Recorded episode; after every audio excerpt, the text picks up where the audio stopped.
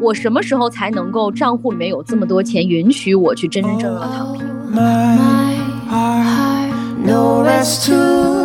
我理解的躺平，就是如果有一天我不用再去跟别人比的时候，我觉得我就真的躺平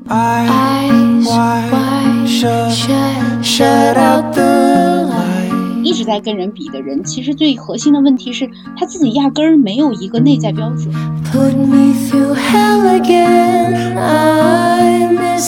就是因为他们想做自己，也没有被允许。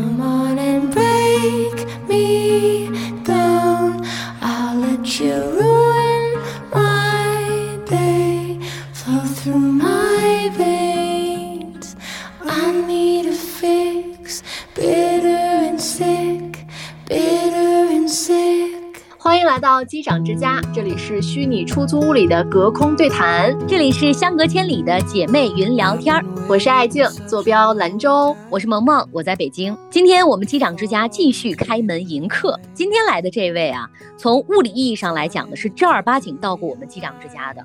在二零一七年的夏天的时候呢，短暂在我们这出租屋里面住了大概一个周末。那时候呢，他博士还没有毕业。我经常从萌萌嘴里听到这位女士的名字啊，真的是鼎鼎大名。然后呢，在萌萌的婚礼上呢，见过短暂的一面，呃，知道这位呢是一个超级学霸啊。毕业的这个学府一说出来就可以证明一切了，就是清华大学。感觉从小应该都是别人家的孩子。今天要跟学霸聊天了，就显得很紧张。当然，在揭开他神秘面纱之前，我先来简单介绍一下。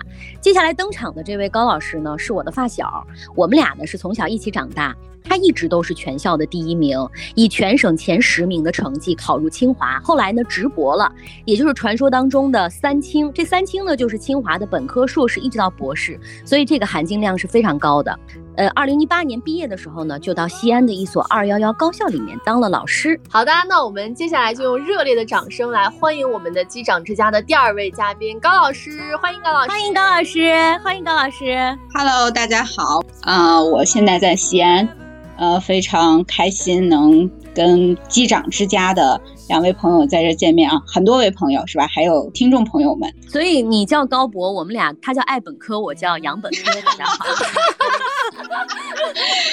啊，可以。哎，我想知道萌萌和高老师是高中的同学还是呃从小的发小？高老师比我高一届，就是我们俩之间的这个渊源可以追溯到我爸和他爸是同学。那人家学习这么好，没有对你的学习产生过一些影响吗？刺激？天哪，这个问题真的无数人问过我，因为我陪出两个清华，都是我的好姐妹。就你知道，我我跟高老师不断的在聊天的时候啊，我跟高老师说，我说你还记得三年级的时候一个什么什么事儿吗？高老师说，天哪，你把心思都用在这些闲事情上，你学习能好吗？我心想也是啊。我前段时间听过一个节目啊，里面是访问的是那个关夏这个品牌的主理人，然后他说呢，他从小到大也是那种。就是状元人设的这种感觉，就是整个人是很聪明的。然后他就说，他其实从小到大，他能够明确的感受到自己在智商方面的优势。就他觉得他好像随便的一学，然后就能比别人好很多。所以我特别想问一下高老师，你从什么时候开始发觉到你确实在学习上的优势比别人真的要强很多？是从什么事情上发现的？我是从我教我儿子身上发现的 啊，没有吧？以前我也觉得是，但是我没有这么强烈的一个感觉，是我小的时候就很聪明，因为你小的时候不会那么明确的感觉到我很聪明。呃，还有教学生的过程中，总之是在教别人的过程当中，你会觉得这事儿应该是一眼看过去，它就应该是这样。这还用动脑子吗？这是眼睛就能看出来的。但是在我教学生以及教我儿子过程当中，我发现不是这么回事儿，就很多东西。嗯，我我我要需要去看一眼就明白了。他们可能觉得这个需要学。我有个也研究生，他有一有一句名言呢。他有一次开完会之后，我看了他一眼，他说：“好了，你不要说话，我知道我自己是个傻子。”我当老师的时候，我导师告我一句话，他说：“你你现在之后以后是个导是个老师了啊，当老师和你自己学会东西不一样。”他可能已经看到我身上这种对别人的蔑视了。他 跟 我讲说。你学会一个东西很简单，因为你只需要从你站的地方到罗马就行了。但是你当你当一个老师之后啊，你就要带着别人从他站的地方到罗马。可是每个人站的地方都不一样，所以这事儿特别难。他说你要有这么一个意识。但是真的等到我当了老师，我才发现这事儿有多难。就是你刚刚说的，这个智力的差异，以及你对一个事情顿悟的这个悟性，哈，就差非常多。难道不是因为老师是站在一个相对来说上帝视角的这么一个感觉吗？就是这些东西他已经完全是很熟练的 get 到了呀。那作为学生来说的话，或者是作为你儿子来说的话，那他们不知道啊，他们得有一个学习的过程啊。嗯，是的，是的，就是你你我刚想说的是，你我自己在学的这个过程中，我感觉走的比较容易。如果咱们用这个地图仍然比喻的话，我可能就离罗马那个地方就近，或者那条路就更顺。然后我这些年因为学心理学，我也去学习怎么学习，就是需要去研究怎么学习。我会发现我跟别人不不太一样的两个地方吧，一个是记忆力特别好。呃，这个我是听撒贝宁有一期节目的时候，我反应过来的。撒贝宁说他是那种有印刷记忆的，就是我看完这个书之后啊，我基本上看一遍就记住了。而且我不知道你们有没有这样的，就是你看完这个书，你后面再去回想去起来这句话的时候，你甚至都记得那一句话那一页大概是一个什么样子。这只有你了，这真的只有你了。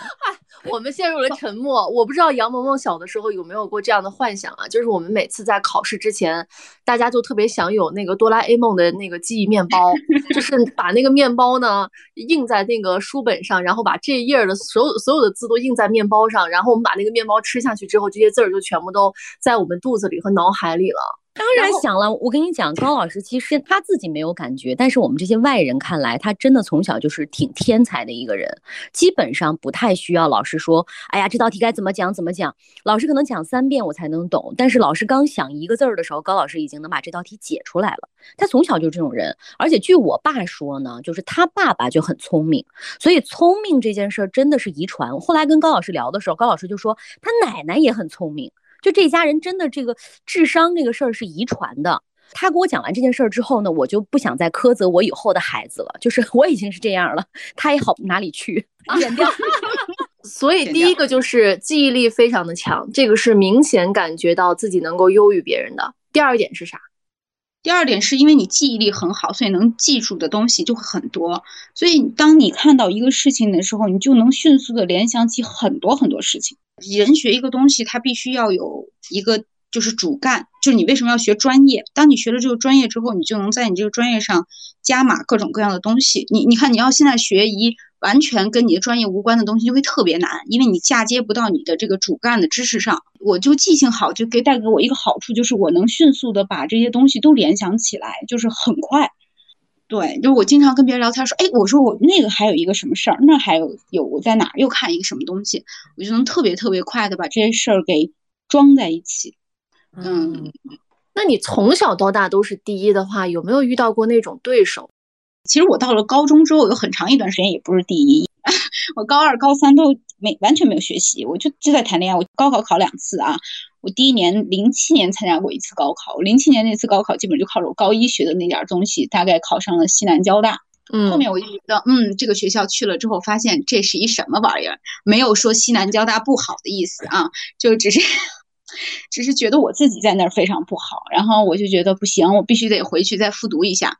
然后呢，我就复读了一年，然后就考上清华了。比如说从小到大可能都是第一，然后不当第一这件事情会让你觉得痛苦吗？这就是我觉得你们今天整个就是我们想聊这个话题带给我一个很大的困扰，就是我好像从小很少被外部的这个绝对标准去嗯制约过，我不太在乎外部那个标准。好棒啊！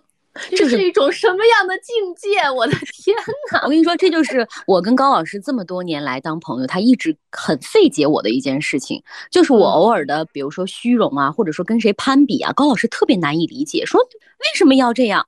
然后我就要给他解释好半天，直到他学了心理学这些年之后，他能帮我分析一些事情，或者说他可能也从某些书上或者某些人上来共情到我这些感受了。但是他一直告诉我的话就是：你你自己做好你自己不行吗？一定要长那么多只眼睛看别人的话，那自己的成长在哪里呢？这句话我也谨记啊。但是我觉得我们这些俗人很难做到这一点。哎，对，所以人家就是从小到大，其实只是说做好了自己，就已经拿到一个绝对优势了。他不需要再去看别人，回眸一下，然后看一下自己的对手在哪儿，就他已经可以达到他自己想要的那个那个点了。无论是从我们外人来看，还是从这个家长来看，你考上清华，然后到清华毕业，现在又有很好的工作，基本上就是一个成功人生的典范了。但是我很想知道高老师对于成功的一个就是定义是啥？这个问题简直太俗了。你有没有在哪个节点觉得自己？还是挺成功的，就虽然说你可能不 care 这个定义啊，但是在世俗方面的话，你觉得哦，我好像还挺行的。可能被清华录取，可能拿到工作的 offer，再可能就是进职称什么的，可能会有吧。但是总体上让我内在真的感觉到我好像还成功了，是我觉得我在西安安家了，就是我第一次有有能力给别人安全感。就我觉得这个对我来说是让我觉得很成功，就是我我在西安就是靠我自己有家，然后我能给孩子很还算不错的生活吧，就是家里面就挺舒适的，然后他想要什么都可以给他，然后我也不逼他去完成我的什么梦想，因为我觉得我自己过得，嗯，至少精神上很很充足。我不需要去啊，说你你以后要一定要怎么样？我觉得这样我很踏实，然后能让别人很踏实的感觉就很好。我觉得很多父母很慌张，这种慌张就源于他自己对自己生活不满意，他就想企图通过孩子让满意。我觉得这对孩子来说是非常大的压力。我觉得你能给孩子多好的生活不一定，但是你的这个压力，你至少不要把我的不满用别人来满足。我觉得这个就是我能做到的。现在对自己的生活满意吗？真的蛮蛮满意的。我觉得好的地方在于，就是虽然说可能你要说，哎，客观上我还会跟同事在一起抱怨，但我觉得这是一文化，就是你不觉得吗？这是我们中国人的一种，就是你们叫企业文化，我们事业单位这种文化就是抱怨的，大家显得很亲密。但是事实上，我对我的现在的工作状态、生活状态还整体上算是挺满意的，除了有的时候确实有点忙。就这个忙，就是说你还是会因为工作上，然后家庭里面有一些不平衡啊，时间上你还是会有一点忙乱，这个可能确实是。但整体上来说，我觉得我非常满意的状态是，嗯，我没有陷入那种无谓的卷。就其实还是那个话，就是高老师并没有说，嗯，抬起眼看看周围人到底，哎呀，落了我多少，或者说比我好到哪里，还是一门心思做自己的事情。他一直以来都是这样，没有什么外界的参考物的时候，就会一直变得很 peace。从来没有对标过任何人吗？真没有。没有。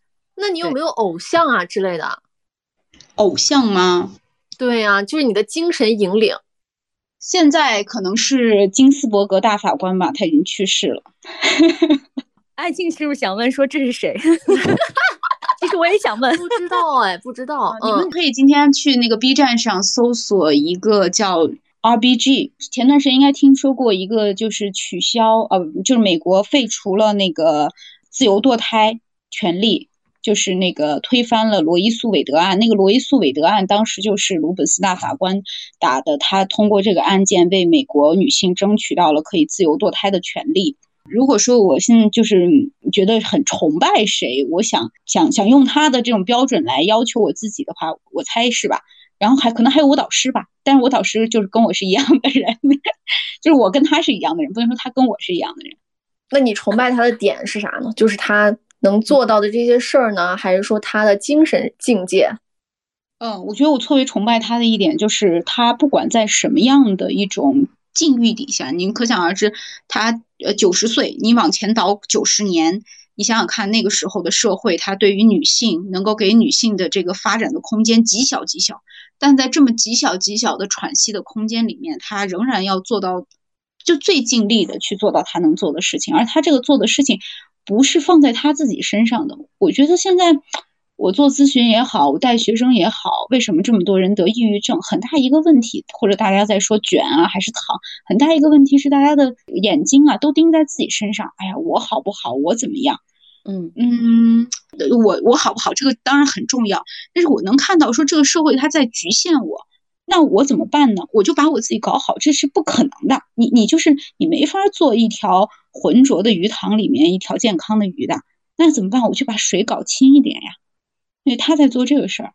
嗯我呢，就是能力没那么大，我可能呢，我能想办法，就是能不能救救我，我我能影响到的人，嗯，你说现在我讲课也好，做研究也好，写论文也好，写书也好，做很多的讲座也好，嗯，我我觉得就是你说除了赚钱凭支撑，当然这很重要，但是对我来说，那个内驱力一定不是。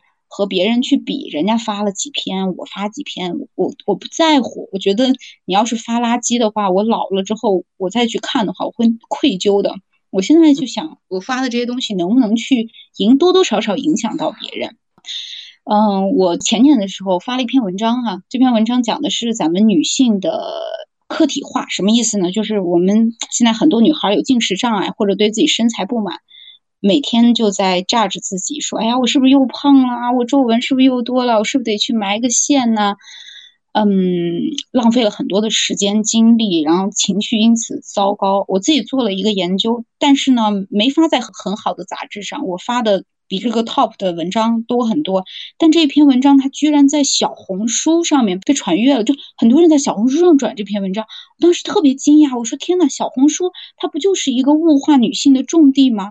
我的这篇文章居然能在小红书上去传播，我之前是很不屑于发中文的文章的，但是我今年又连着写了两篇，就是关于这个主题的。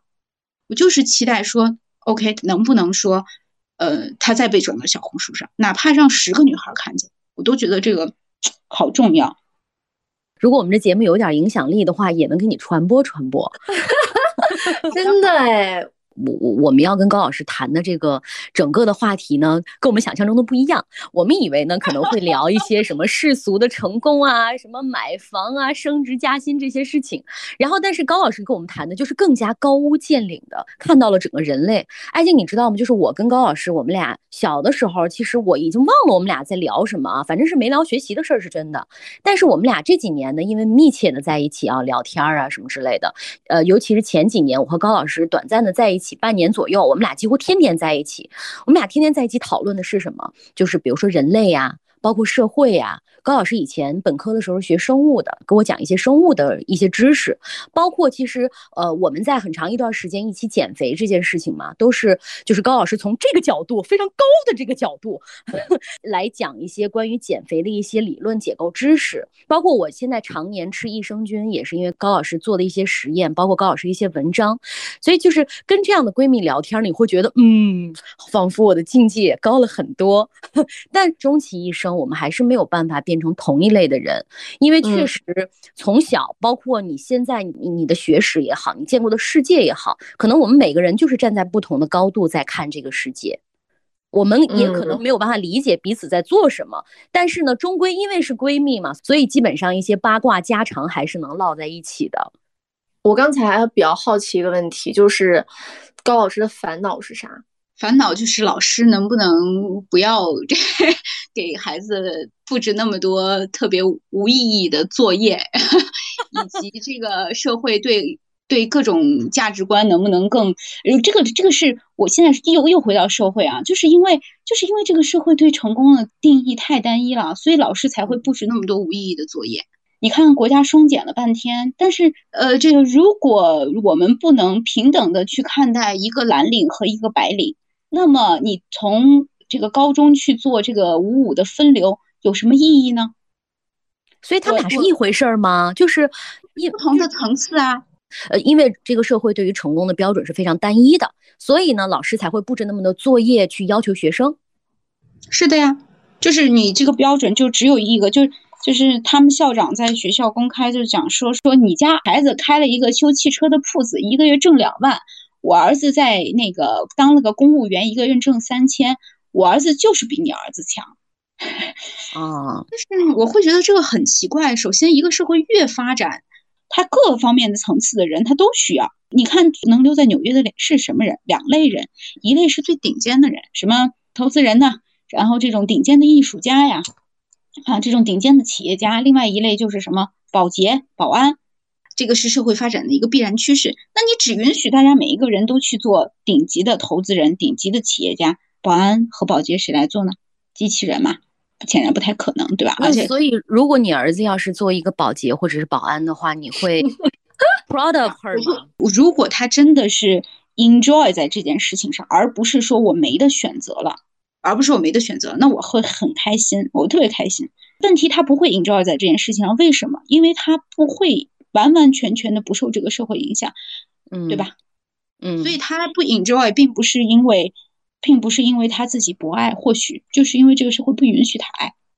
我嗯觉得这个是很悲哀的一件事情，而且这个悲哀在于说，你明明没有从根本上去改变人们对这些事情的看法，你却要求呃五五分流。这个五五分流的意思就是说，我从这个制度上、选拔上，我就已经告诉你说，你能去上大学，能以后读博、读研就是最好的选择。而我现在天天看到我那些读研的学生，他们一点都不热爱科研，他们一点都不想做研究，他们就想拿一张毕业证。不都是这样吗？你你指望有多少学生去真正爱自己的学术呢？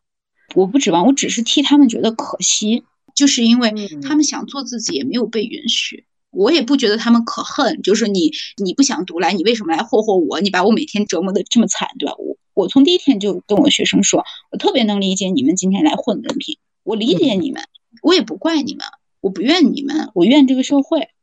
那比如说，我们就生活在这样的社会当中，从你的角度来说的话，你觉得我们每个人能做点啥，然后让这个社会不是这么的单一？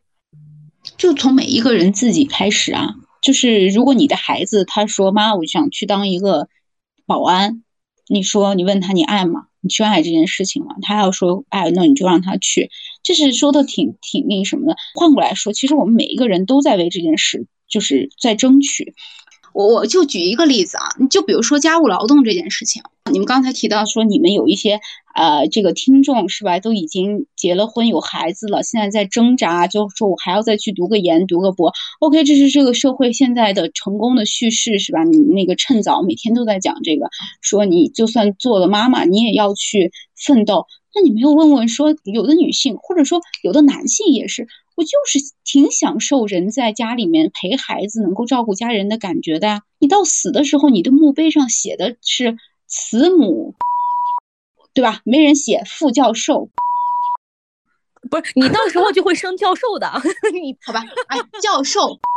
对吧？没人那墓碑上这么写。我们本质就是确实应该至少有一半的时间应该花在家庭当中。但为什么很多女性现在你一说起她是家庭主妇，或者她寓于家庭不能做很多看似很伟大的事情的时候，她甚至觉得愧疚，甚至觉得不好意思，觉得我 low，我好像不是新时代的大女主，就是因为那些东西它很有价值，其实，但是算 GDP 的时候它不算呀，所以看起来它没有价值了。不允许他这么做了，但是好处就是，我发现现在我们女性在用脚投票啊，你不认可家庭的价值了，对吧？我不结婚呀，嗯，你不认可育儿的价值了，我不生育，对吧？嗯那总有一天，什么时候这个终解决了呢？现在国家的办法是啥？你如果育儿在家家里面，你离婚了，给你补五万块钱，那就说明我的育儿价值值五万。什么时候我用脚投票到？你的这个价值已经认可到，我觉得它值得，值得我的价值了。我相信这些女性才会回归家庭。那你看似她好像很啊，好像很很世俗啊，但就这么回事儿，它就是价值的一个体现。我觉得大家在用脚投票挺好的。所以其实我们要讨论的是，就是说你怎么看待全社会卷的这件事。刚才高老师说的所有的这些事情，包括卷啊，对，都是卷，就是包括这个成功学呀，包括这个价值观是非常标准单一的。我们其实本来想聊这个话题的时候，没想从这个角度来说，但我觉得高老师提供了一个呃特别刁钻的一个角度。但其实我觉得从目前我们三十多岁的这个女性来说，很难去改变它。哎，就是如果你说让我专心在家带孩子，我不去上班了，那你还会面临一系列的问题。不光是说，呃，你对这个社会做出什么样的价值贡献，更重要的是你的经济来源和你家人看待你和你孩子看待你的眼光。你知道，现在这个社会看待你的是说，我我要给我的孩子做榜样，所以呢，我要成为一个独立女性，让我孩子知道啊、我的妈妈也很能干，所以我要很能干。如果我的妈妈只是在家天天给我做饭，为了我付出一切，那我也不想成为这样的妈妈，我也不想成为这样的女人。我是特别的认可刚才高老师说的，就是你得清楚你自己到底是一个什么样的人。有些人真的就是能够做好家里的这些事儿，而且乐在其中的，就是想做一个小女人。有些人就是适合去做一个大女主，那我们就让这些人自得其乐，在自己的这个赛道上去跑就可以了，或者是去徜徉就可以了。嗯。我说的是社会病理层面的，就是这个社会病了。就杨蒙说，你刚刚说的很对，就是说我还是想给我给我的孩子做一个积极的榜样。那为什么我照顾家就不是一个积极的榜样？以及我照顾家我就没有经济收入来来源？那为什么我们在家当中的这些工作，他们没有被兑现成收入？换句话说，我是不是在为国家培养未来的劳动生产力？对，是吗？对，对不对？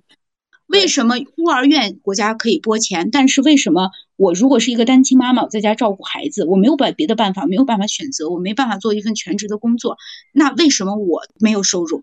不是个人层面的问题，它是社会制度层面的问题。所以你放眼全球看来，你觉得哪一个国家或者哪个区域其实已经做到了呢？北欧，嗯，北欧，所以它也是生育率是不是也还可以啊？呃，如果我们从那个数据上啊，就是我们去看整个的这个，就是它有一个平等的一个数据，就两性相对来说比较平等的一个数据，以及它的这个生育率来看的话，呃，北欧是比较好的，澳洲应该至少不在最前面。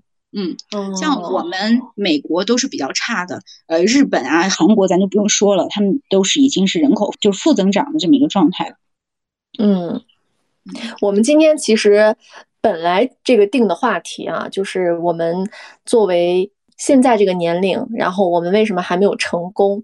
然后呢，高老师就说我们这个话题真的非常的土，说现在大家 都在讨论说怎么样去躺平啊，然后呢，整个这个社会的年轻人的这个动向呢，可能也不是这样的一个思想动向了。所以，我们今天其实就是在说到躺平。然后，高老师有没有想过躺平？然后，你对于躺平的这个理解是什么样子的？啥就叫躺平了？躺平了就是你可以自由的做你自己。就是我在想，我躺平以后是什么状态？你们刚问我，跟现在差不是特别多。就是最多我现在还会迫于这个无奈去学校开一次会。我觉得如果我在想我躺平以后会是什么生活，我猜唯一跟现在不一样的地方就是不用去开各种各样的会，剩下的我觉得没什么太大区别。哦，所以你现在已经基本按照你生活的理想状态，就是按照你的理解是已经躺平了吗？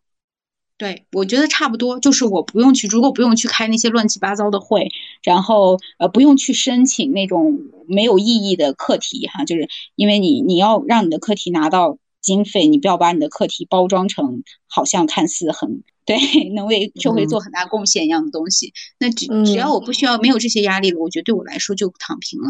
就你包括写文章啊、教学生、做咨询、做演讲，我觉得我到了八十多岁，只要我不呃这个老年痴呆，我应该都会还会去做。很新颖的角度，哎，萌萌，你理解的躺平是啥样的？我要是说出来，我觉得我就已经俗到家了。哎，你就俗一下嘛。我我理想中的躺平，你知道，我今天还在想这个问题。如果我的账户里面要是能有五百万，那 我每个月的利息的话，呃，就已已经足够 cover 我的生活。然后呢，我去做一些我喜欢的事情，比如说啊，我想我的理想呢是可以搞一个小剧场，演点小话剧。然后没有观众呢，我也不需要为生活所奔波等等。呃，如果有孩子有家庭，我我我觉得就特别美满。但是呢，如果账户里面没有这么多钱的话，是不允许我去躺平的。所以我刚才一直都不敢说我的躺平状态是什么，甚至我都在想，我什么时候才能够账户里面有这么多钱，允许我去真真正正的躺平？但其实你知道吗？就是当你账户里面有一定积累的时候，你又想去拿它去买房啊，或者说有了孩子之后送孩子去更好的学校啊，就永远被这个在卷，你好像一直没有办法去做自己想做的事儿。嗯，是这样的，所以你的躺平就对等的是财务自由，就基本上是一个财务自由的状态。那你觉得是躺平了？我觉得这个不是俗气，是很多人的这个想法。高老师真的从来没有为财务这件事情困扰过吗？对呀，我我长久被财务一直被财务困扰。是那种车和房不够好，还是说自己在这个吃穿用度上都没有？我现在我现在没根本没有车，就是前两天我有一个弟弟啊，要送把他一辆这个就是他开开的不开了的一个那个奔驰，要送给我，我说我不要，他说为什么不要？我说我我第一我不想学车，因为我学不会啊。第二就是我我我会多一个东西会让我很烦心，我很烦，我也很需要钱，也孩子上学什么各方面都都花钱，但是我有的时候我就在想，好像。我好像没有那种有过啊，有过一段时间好像挺紧张于钱的，就怕自己钱不够会会不会影响到孩子生活，但是好像也没有到真到就真没有钱花了。换句话说，我问问二位有没有到那种真没钱花了，我就真的就是完全日子过不下去了，有吗？好像没有，就是以我们俩的性格，不可能让自己到这一步的。对，这个就是大家想的可怕，就那个事儿特别可怕。我有一个来访，他就是这样子的，他特别喜欢做一件事儿，就有点像杨蒙这样的，他就想想去做一些跟他从小学艺术、跟艺术有关的工作，但是他最最后进了银行嘛，然后也觉得银行挺好的，现在能进银行的相当不错，是吧？但是他就每天就特难受，他难受的不得了。后面呢，就是有一个这种，就是类似啊这种，嗯，叫什么？什么什么剧来着？音乐剧吧，就类似音乐剧这样一个公司。然后呢，就是引进音乐剧的这种，然后就邀请他去。哎呀，他就纠结呀，说我去还是不去啊，就各种纠结。然后我说你为啥不去？他说收入不稳定啊。你看这个剧，当然他这两年肯定是收入不稳定啊，但我也没见他饿死。我当时就问他，我说你你你为什么不去啊？他说我就差好多钱呢。我说那你差多少？你算算呀。他说。他一年差五万块钱，那是零六年还是呃，应该是零六零七年的时候吧。我听五万块钱，那会儿我们都是学生啊，我就我是学生啊。我说好多钱呀，我说那你就别去了。我说你别去了，你在你的那个书书房里面写一句话，你就写说，哎，我为了五万块钱，我留在现在的生活里特值。我说你写在那儿，你后悔你就看看。就后面没多久他就辞职了，他就去了。他想想，我爸妈也不用我养，我也没孩子，我也在北京，我就是租租房子呗，对吧？我在北京想算算，我几千块钱够租房子就行了。那他就问那个他们新公司的老板说：“我这这底薪你能给我保证不？”那老板说：“那没问题，那别的我就不能保证了。”他说：“那就没问题了，还有什么呀？”嗯。就是没到那步，我有的时候也在想，说我是不是能干点挣更多钱的事儿？哎呦，这些年有可有太多人拉着我要去挣更多钱的事儿了，动过心的，我动很多次动过心的。但我老在想一件事儿，就是，嗯，我有没有穷到那种地步？就是我有没有到了为钱或心慌的地步？我好像没有。那你说你去挣这些钱的话，你会你会付出的是什么呢？就是你不愿意去付出的这些东西是什么呢？是你的时间成本，还是说你确实不想干这个事儿？时间，就是我我我现在就在做取舍，就是我有限的时间我能用来做些什么事情？就换句话说，呃，哪怕陪孩子啊，就是在家里面给给我儿子做饭，杨萌知道我天天在家里给我儿子做饭。我也会去权衡，我是要把这些时间放这个，还是说我把我我我找老人来照顾他，或者我甚至是我就带他在外面吃吃喝喝，然后我就多点多点时间，我能去干个副业，多挣点钱。但可能我猜对我来说，就是那个心里面是有一个保底的东西，是我在想，嗯，如果我愿意，我是能赚到的，这也有可能。我猜这也有可能。对，我懂得这种感觉，所以我。刚才看了一下，我们三个人真的对于躺平的这个嗯概念，自己的标准真的不一样。你的呢？我以前是一个月光族啊，就是我不存钱，没有一分钱的存款，不用去考虑说，呃，未来如果说家里有一笔花销的话，我应该要怎么办？现在的这两年当中，当我有一些存款，有一些我觉得能够去应急呀，或者说父母有一些需要用到钱的时候，我可以去。贡献一点点力量的时候呢，我就对于这件事情没有那么多的执念了。我理解的躺平，就是如果有一天我不用再去跟别人比的时候，我觉得我就真的躺平了。我就一直在幻想一个时刻哈，就是我觉得我总是需要做到很多，在我认为我能做到的一些很棒很好的事情，然后我做够这些事情之后呢，我就直接就是可以在这个领域也好，或者是在这个江湖上也好，我可以就销声匿迹了。因为我想到我曾经做到过的那些事情，对于我来说我就已经非常满足了。如果说，哎，有很多的人，比如说我身边的人啊，或者是我同行业的人呀，做的比我更好的时候，我也不会觉得说，我怎么像坨屎，我怎么就是没有做到，或者是我我怎么没有做得很好，就是我一直在追求那个那个感觉，所以我就一直在想说，哎，我要做到这个，做到那个啊，行了，我觉得我可以理所应当的说，我不用跟别人比了。然后我就按照我自己的节奏去过就好了。我想干什么我就干什么。觉得这个很难啊，就是永远会有别人可能比你做的好。当他好的那一瞬间出来的时候，他还是会触动你某一根神经，你会觉得不行，然后我就一定要再比他好，于是乎就被卷了起来。但是我现在进步的一点是什么呢？我我会认识自己的局限性，会去分析我自己这个人我到底能够做到什么程度。比如说，我就不可能要求我自己一定要考上清华。因为我知道我不可能考得上，我也不可能要求我自己要变成一个，因为我之前说嘛，我想成为一个女导演嘛，但是我也没有想说我我一定要成为张艺谋，就从来没想过，所以我对我自己的那个目标的设定还是相对来说比较实际的，我是非常清楚我自己能够做到什么程度的。痛苦的是，我明明可以去做，我没有做到，但是我不会特别痛苦，说我明明就是做不到，但是我还要拿这个标准去折磨自己。嗯，这是我觉得我现在的一个进步，也是我对于躺平这件事情比较清晰的一个认知。嗯，我自己的标准啊。嗯，其实你们说的这个，他他就是就是说。有没有内在标准？你看那个不断的有一直在跟人比的人，其实最核心的问题是他自己压根儿没有一个内在标准，他不知道到底对我来说我想要达到的标准是什么，所以他只能通过不断的跟别人去比较，然后再去去定自己的那个目标。而自己有目标的人，他他就有明确的目标，我到那儿我就行了。我也不是说不跟人比，呃，或者说这个跟不跟人比，这个没没有没有多大重要性，因为我自己的目标就在那儿呢。